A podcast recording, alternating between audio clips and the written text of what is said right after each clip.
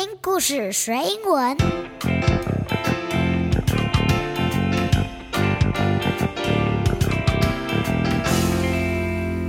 It's time for a story. Hi there, kids. This is Sandy. 我是彩玉老师。 Hi, this is Eno. 欢迎收听听故事学英文的儿童双语新闻。 Welcome to this week's news for kids. Every month in our podcast, we will walk you through some very important news from all around the world and in Taiwan. 每个月我都会特别为小朋友做一集双语新闻，挑选适合孩子的内容，用儿童可以理解的方式还有语言，报道国内国外重要的事情， 让小朋友学习英文，也认识世界。In today's kids news, let's talk about the Li Qingfeng. She's the first Taiwanese novelist to win the Akutagawa Prize. 今天的儿童双语新闻，我们要来看看一位旅日的台湾作家，他的名字叫做李勤峰，他是第一位获得日本文坛最高荣誉的芥川奖的台湾人哦。他也是有史以来第二位获得这个大奖的非母语人士。If you need the full script for today's kids news, please check out the show note for this episode. 如果你需要本集新闻的全文文字稿，你可以见本集节目的详细资讯栏，或是追踪 Sandy 才玉老师的 Facebook 粉丝专业，或者是 Instagram 搜寻相关的资讯哦。Or go to our Facebook page and Instagram for more information. OK，那现在我们就先一起用英文来听一遍今天的新闻内容吧。第一遍我会先慢慢的念，第二遍我会用正常的速度来念。准备好了吗？Today's news item is about Li Qinfeng. She is the first Taiwanese novelist to win the Akutagawa Prize.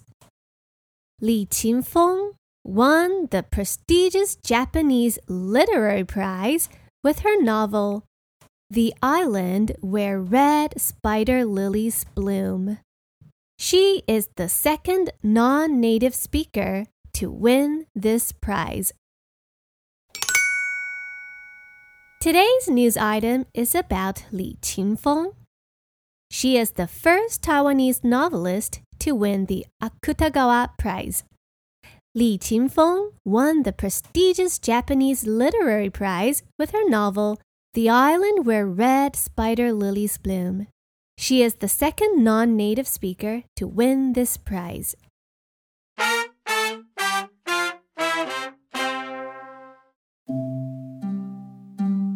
Hello, kids. This is Sandy. 我是彩玉老师。今天的新闻是关于李琴峰这一位女作家。She is the first Taiwanese novelist to win the Akutagawa Prize. 这个字比较有趣，Akutagawa Prize，其实这是日文，这是日本的一个文学的奖项，叫做芥川奖。这一个奖啊，正式的名称应该是芥川龙之介赏。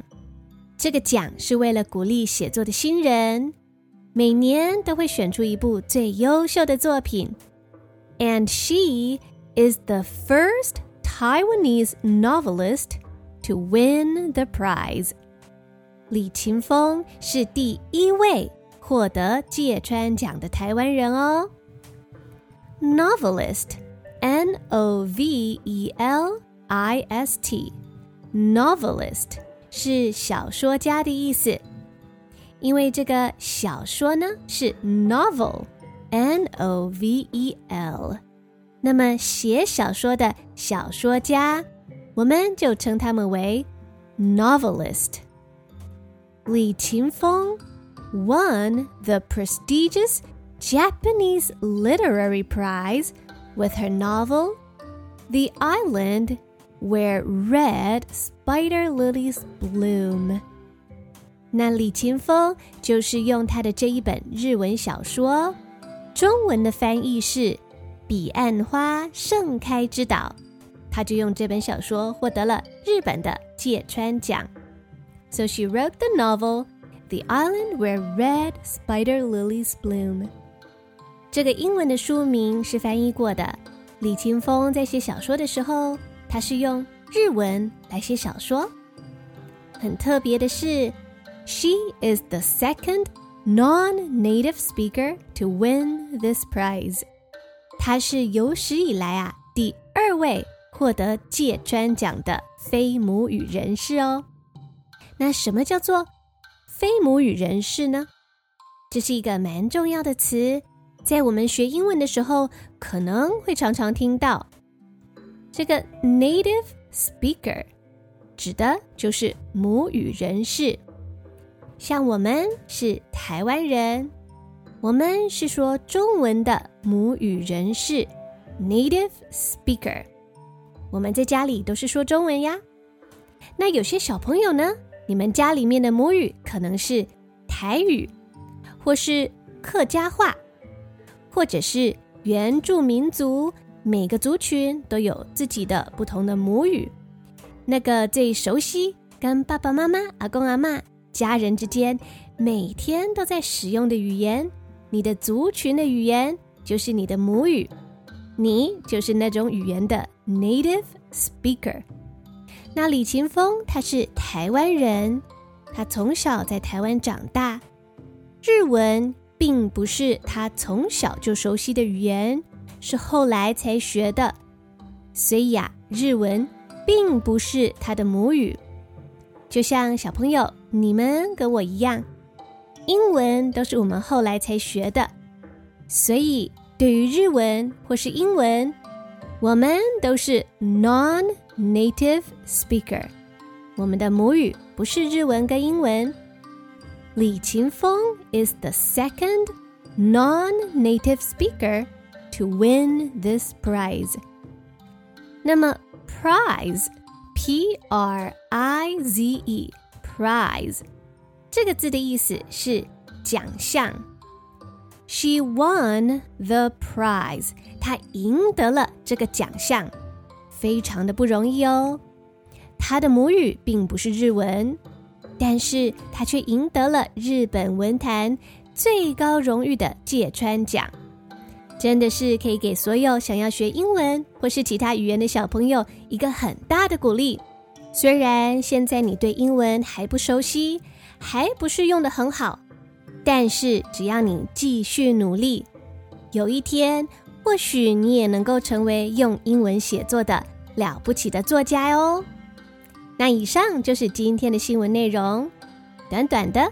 但是因为有比较多孩子们不熟悉的单字还有资讯，所以我们现在再用英文慢慢的来听一次今天的内容。第一遍我会慢慢的念，第二遍我会稍微念的快一点，用正常的速度来念哦。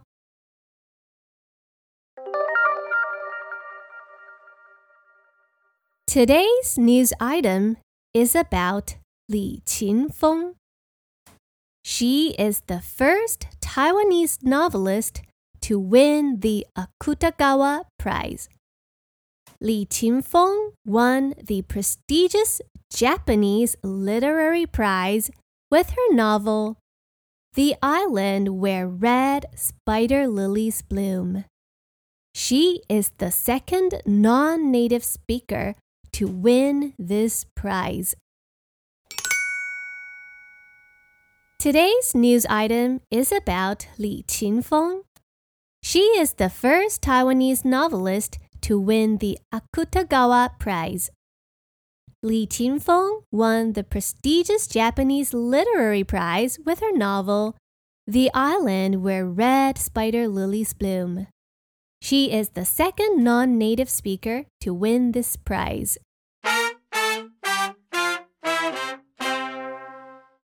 there. I'm Sandy. I'm Eno. 今天新闻的主角是旅日作家李琴峰。我觉得啊，他超级特别的，我们可以一起来多认识他。We are just going to introduce you more about the novelist Li Qinfeng. How old is she? She is thirty-one years old. 她今年已经三十一岁了。What about you, Mom? Um, I am 35. Her Japanese is so good. Was she born in Japan? Nope. She was born and raised in Taiwan. 李琴峰他是在台湾出生，也是在台湾长大的哟。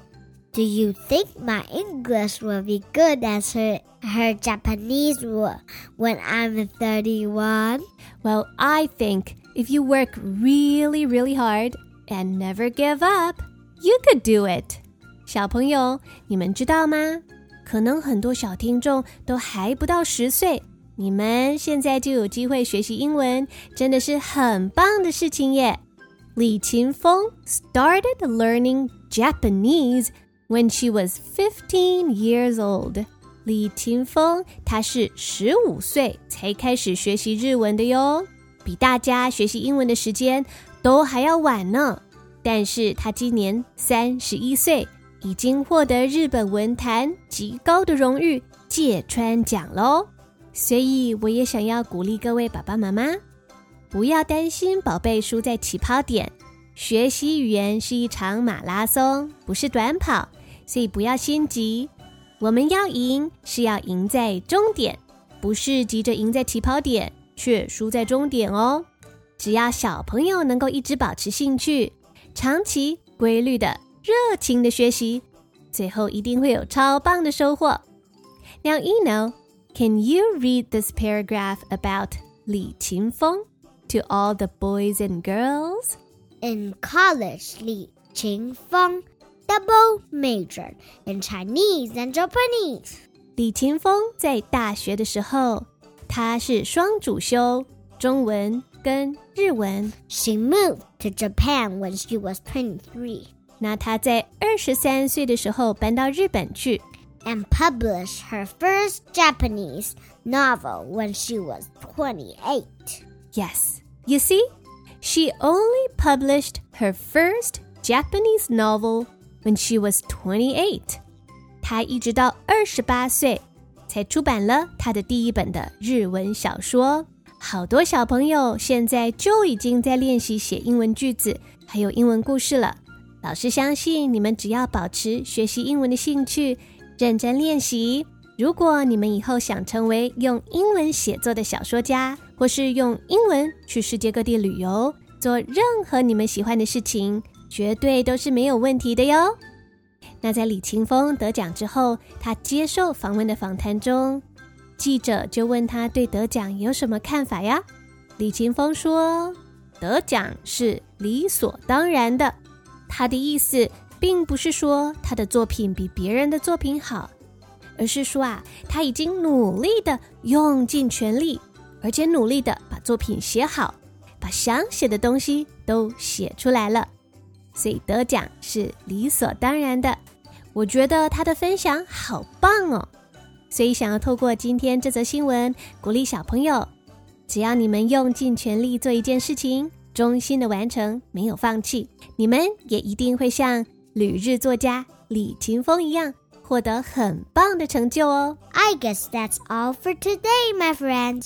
Thanks for listening. 如果你喜欢今天的节目，觉得很有意思，也想支持我们继续为小朋友制作这样优质的内容，我想要邀请大家透过赞助来支持听故事学英文 Podcast 节目，永续经营。